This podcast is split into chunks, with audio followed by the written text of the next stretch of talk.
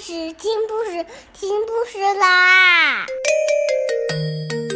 重要的事情说三遍，小屁哒啦啦，明天见！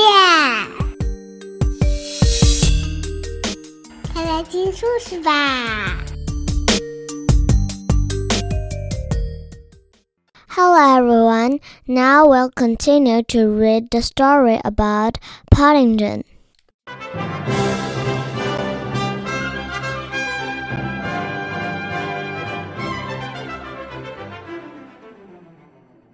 What have you got to say to that, young feller, me lad?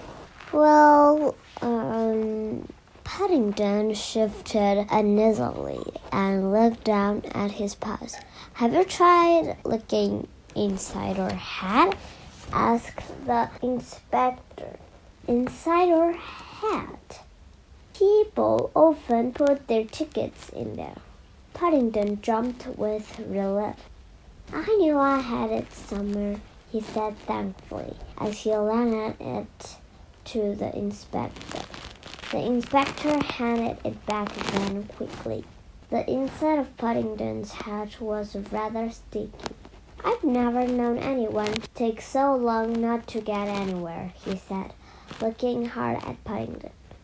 Do you often travel on the underground? It's the first time, said Paddington, and the last if I have anything to do with it, said Mrs. Brown as she pushed her way through the crowd. Is this your bear, madam? asked the inspector.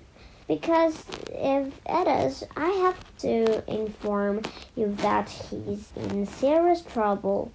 He began to read from his notebook. As far as I can see, he's broken two important regulations, probably more. I shall have to give him into custody. Oh dear! Mrs. Brown clutched at Judy for support. Do you have to? He's only small and it's his first time out in London. I'm sure he won't do it again. Ignorance of the law is no excuse, said the inspector ominously. Not in court.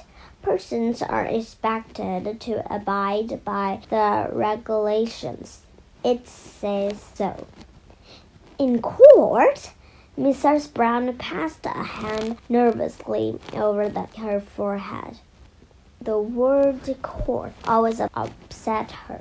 She had visions of Paddington being taken away in handcuffs and being cross examined and all sorts of awful things. Judy took hold of Paddington's paw and squeezed it reassuringly. Paddington looked up gratefully. He knew of it sounded very nice. You say persons are expected to abide by the regulations? Judy asked firmly. That's right, began the inspector, and I have my duty to do the same as everyone else. But it doesn't say anything about bears, asked Judy innocently. Well, the inspector scratched his head. Not in so many words. He looked down at Judy, then at Paddington, and then all around. The escalator had started up again, and the crowd of sightseers had disappeared. It's all highly irregular, he said, but oh, thank you, said Judy. I think you're the kindest man I've never met. Don't you think so, Paddington? Paddington nodded his head wearily, and the inspector blushed. I shall always travel on this underground in future, said Paddington politely. I'm sure it's the nicest in all London.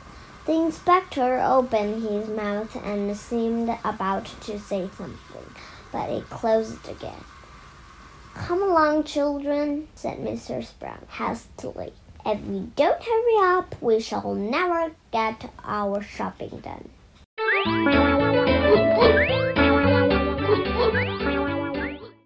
From somewhere up above came the sound of dogs barking. The inspector sighed. I can't understand it. This used to be such a well run, respectable station. Now look at it. He stared after the retreating figures of Mrs. Brown and Judy, with Paddington bringing up the rear, and then he rubbed his eyes.